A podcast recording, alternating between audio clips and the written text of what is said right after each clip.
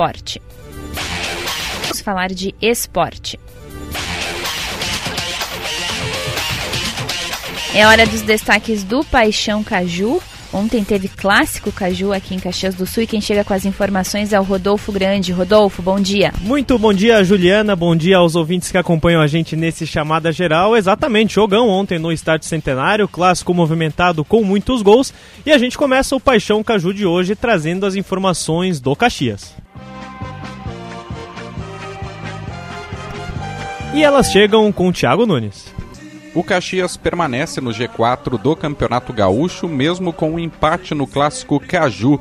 O confronto acabou em 2 a 2 ontem no Estádio Centenário, com Caxias buscando o gol de empate nos instantes finais com um pênalti, com a ajuda do árbitro de vídeo. Com o resultado, o Grená permanece na quarta posição com 14 pontos mesmo número do Ipiranga, mas o time de Erechim entra em campo hoje às 20 horas contra o Esportivo na Montanha dos Vinhedos. O Caxias também pode acabar saindo do G4 na próxima rodada. Juventude e São José podem ultrapassar o Grená na próxima rodada se não obtiver um resultado positivo contra o Ipiranga, sábado às quatro e meia da tarde, no Estádio Centenário. O Alviverde vai encarar o Esportivo na Montanha dos Vinhedos e o São José pega o Avenida no estádio Francisco Noveleto Neto. O Caxias também aguarda a divulgação da súmula do clássico Caju para saber se vai ter mais desfalques para a próxima rodada.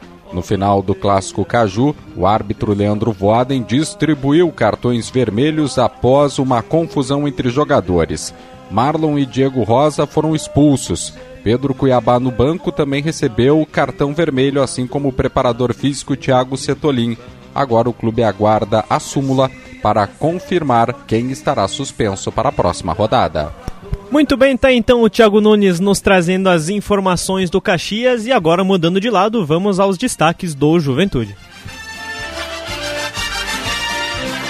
E o Rafael Rinaldi traz pra gente as atualizações do time Alviverde. O Juventude deixou o estádio Centenário na noite de ontem com um sentimento duplo após o empate em 2 a 2 contra o Caxias preocupado pelo desempenho da equipe no primeiro tempo, que saiu perdendo e fez uma má atuação, podendo levar inclusive mais gols, mas depois do 1 a 0 no segundo tempo, com as alterações do técnico interino Adailton Bolzan, o Juventude conseguiu a virada com dois gols de David. No final, um pênalti do zagueiro Felipe Carvalho decretou o 2 a 2 no clássico 287.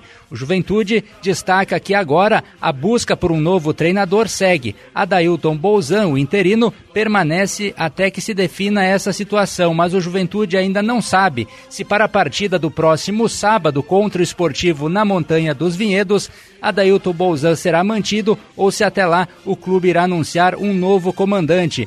Agora pela manhã, os dirigentes alviverdes estão reunidos para traçar o perfil do novo treinador. Segundo o presidente Fábio Pisamilho, esse profissional terá que trabalhar com a base, com os talentos do clube, mas também terá que ser um profissional experiente que fique até o final da temporada, uma vez que o Juventude irá disputar a Série B do Campeonato Brasileiro. No Gauchão, com 11 pontos, após o empate diante do Caxias, o clube caiu para o sexto lugar, mas ainda tem chances de se classificar, precisando vencer o Esportivo e o Brasil de Pelotas na última rodada.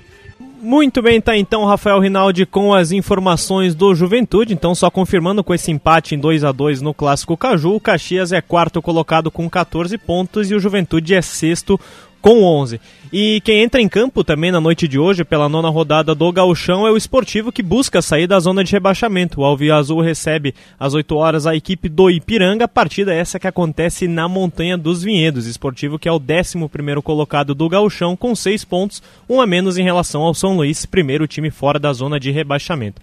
Mais informações da dupla Caju e também do esportivo no Pioneiro em GZH e às 8 da noite no Show dos Esportes. E agora, para encerrar, vamos então às informações da dupla Grenal. Douglas Demoliner chega. Apresenta nesta manhã. Com o Grêmio. O Inter se representa nesta manhã no CT Parque Gigante para fazer o primeiro treinamento com todos os jogadores à disposição do técnico Mano Menezes nesta semana do Clássico Grenal 438. Técnico Colorado deve observar as alternativas e começar a pensar o time que será mandado a campo pela décima rodada do Campeonato Gaúcho. Lembrando que para o Internacional vale a confirmação do segundo lugar. Depois desse treinamento, Luiz Adriano será apresentado na sala de conferências do Estádio Beira Rio. A delegação do Grêmio embarca logo mais, ainda nesta manhã, para Brasília, onde na próxima quarta-feira encara o Campinense pela Copa do Brasil. O Campinense é um time da Paraíba, mas o jogo vai acontecer sim no estádio Mané Garrincha em Brasília. O técnico Renato Portaluppi deve repetir a mesma formação que goleou o Novo Hamburgo na última sexta-feira por 6 a 1. Então a tendência é de manutenção daquele time, com Adriel no gol, João Pedro, Bruno Alves, Kahneman e Reinaldo, PP Carbajo, Bitelo, Cristaldo e Vina na frente, Luizito Soares. Tá certo, valeu Demoliner, valeu Bruno Flores com os boletins da dupla Grenal. Mais informações de Grêmio e de Inter logo mais no Esportes ao meio-dia. Volto contigo então, Júlio. Forte abraço. Valeu, Rodolfo Grande, com os destaques do Paixão Caju para New Glass, envidraçamentos para sacadas, conforto o ano todo. E a